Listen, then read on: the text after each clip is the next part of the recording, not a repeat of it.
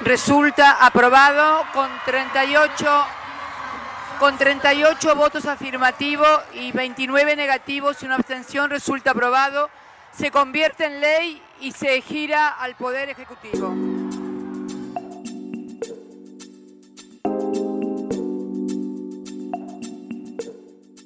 A esta altura ya todos y todas deben estar al tanto de lo sucedido en Argentina con respecto a la legalización del aborto. Y esto, como era de esperarse, revivió el tema en todas las plataformas posibles, dejando a la luz nuevamente la discusión con respecto al tema, sorprendentemente dentro de los cristianos también. Lo que compartiré ahora es mi opinión, no una verdad.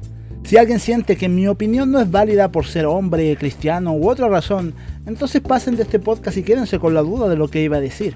Pero los que se quieren están bienvenidos a poder opinar después de escuchar lo que desde el principio digo podría sorprender a más de alguno. El tema del aborto tiene tantas aristas que es difícil amarrarlo todo en un solo gran y definitivo argumento, cosas que han hecho ambas partes de esta discusión. Y es que si solo existiese un escenario, y solo un escenario, en donde la práctica del aborto sería la solución en discordia, entonces la conversación podría ser más sólida y direccionada de ambos lados. Pero mientras para unas el escenario simplemente es el sexo irresponsable con una solución simple, para el otro lado el escenario es uno sin empatía, ni amor o preocupación por los posibles conflictos y traumas que puede pasar una mujer que pone frente a ella el aborto como la única y triste salida. Me explico. No todas abortarán por las razones más importantes en esta discusión. Muchas lo harán simplemente por no cuidarse a la hora de la relación sexual, o en el caso de los cristianos por tener relaciones antes del matrimonio. Abro un paréntesis y no digo que todas las mujeres cristianas estén pensando esto, pero hay que estar en el momento para asegurar lo contrario también. Cierro paréntesis. Y frente a este escenario en donde yo tengo que decir no al aborto, porque tu cuerpo no es solo tu decisión, es también tu responsabilidad. Y nadie, y me refiero a un posible bebé por nacer, tiene por qué pagar por tu irresponsabilidad. Mi punto de conflicto estará en los escenarios más complejos del tema, porque como lo dije al comienzo no podemos generalizar nuestros argumentos a una sola situación, sobre todo cuando los dos posibles escenarios siguientes son de una alta complejidad humana. Escenarios como embarazos por violación o riesgo de vida de una de las dos partes son de alta complejidad y no deberían ser tomadas con la misma simpleza con la que sí se podría tomar un aborto solo por descuido o irresponsabilidad. Y es que, si bien todos los cristianos deberíamos estar de acuerdo en que Dios es el único dueño de nuestras vidas, tanto las nuestras como las que están por nacer, es el mismo Cristo el que vino a implantar una necesidad urgente por el amor al prójimo por llorar con los que lloran, por amarnos entre nosotros como Él nos amó e incluso por amar a mi enemigo. Y eso incluye a los que yo mismo considero o constituyo mis enemigos por pensar diferente a mí. No estoy cambiando mi discurso. No estoy abogando por el aborto, pero sí planteo que la simpleza con la que muchas veces abordamos el tema en general no hace justicia a las palabras del maestro.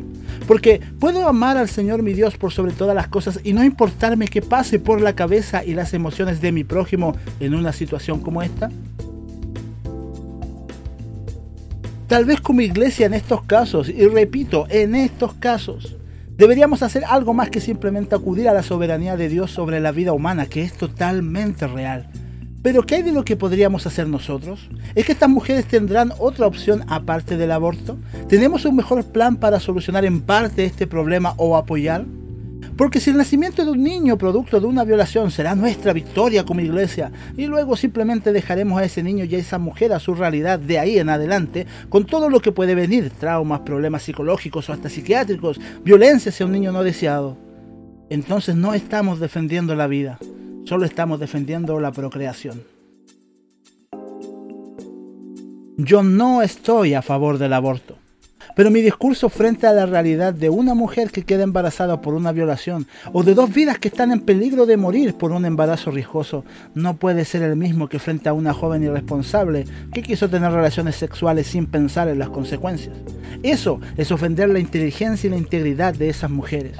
Eso es no amar al prójimo. Ojalá tuviera la solución, pero por lo menos no pretendo tenerla como muchos en sus discursos. Tal vez es la iglesia como institución la que podría hacer algo si tuviésemos la capacidad de ponernos de acuerdo y trabajar juntos por el fin de la gente mostrando a Cristo de esta manera. Quiero concluir dejando claro que creo en la voluntad de Dios y su soberanía sobre nosotros.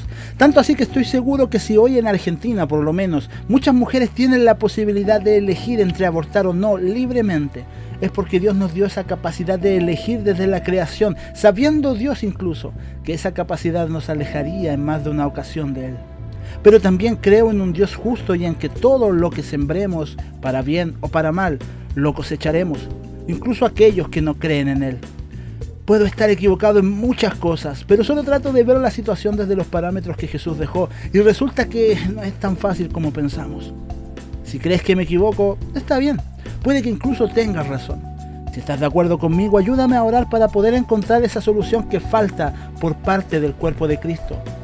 Y al final del día yo, como cada uno de nosotros, me haré totalmente responsable de lo que dije y también de lo que callé.